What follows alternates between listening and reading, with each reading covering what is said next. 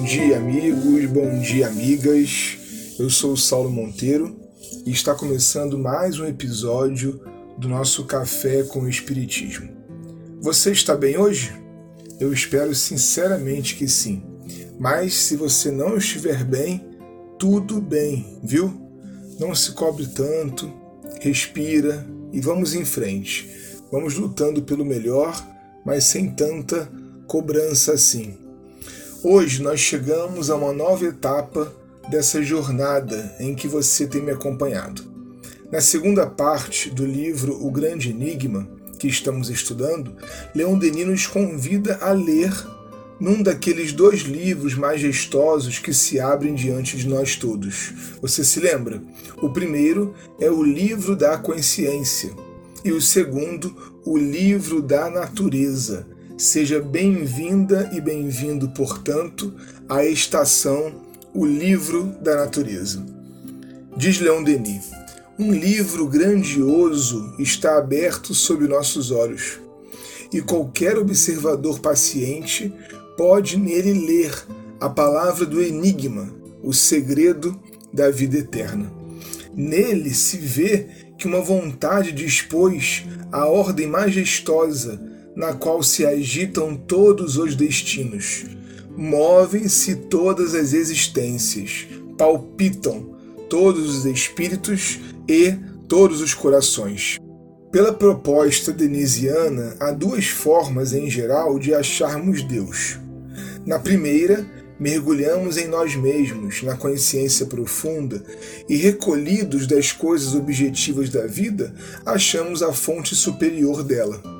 Mas aqui ele trata de uma outra maneira de mergulhar em Deus, achando as suas assinaturas no meio exterior.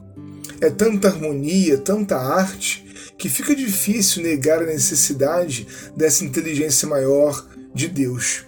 E Denis, como se fosse um guia turístico que nos recebe nessa instância da viagem atual, começa a nos apresentar certo monumento.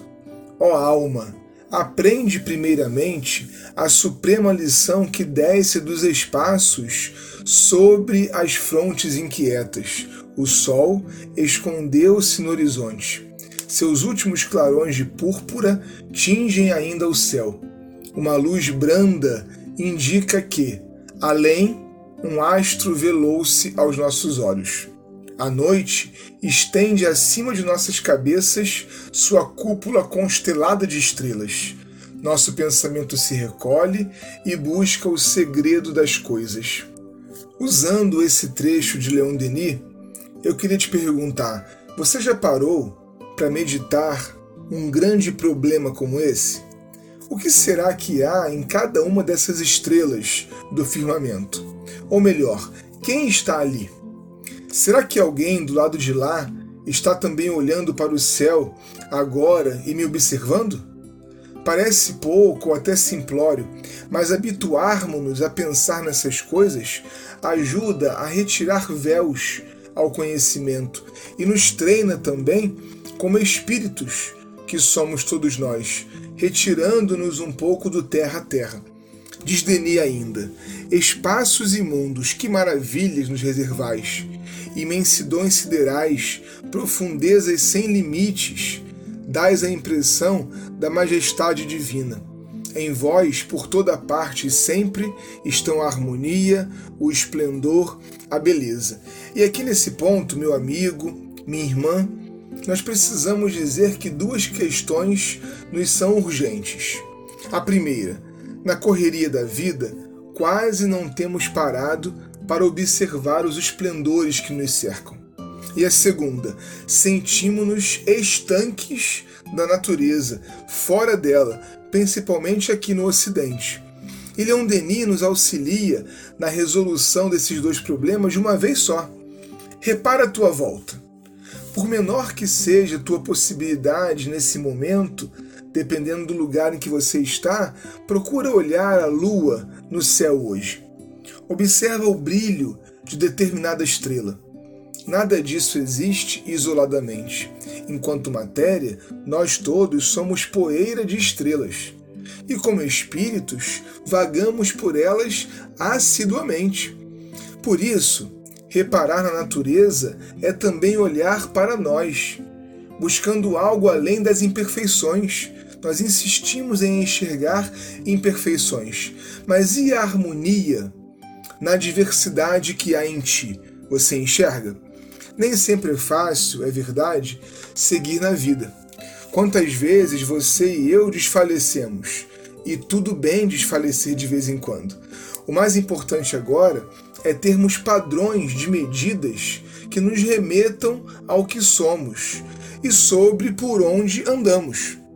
Veja bem, estamos por aqui hoje, vinculados a muitas dificuldades, e precisamos, é claro, dar a nossa contribuição para que tudo seja melhor hoje do que foi ontem.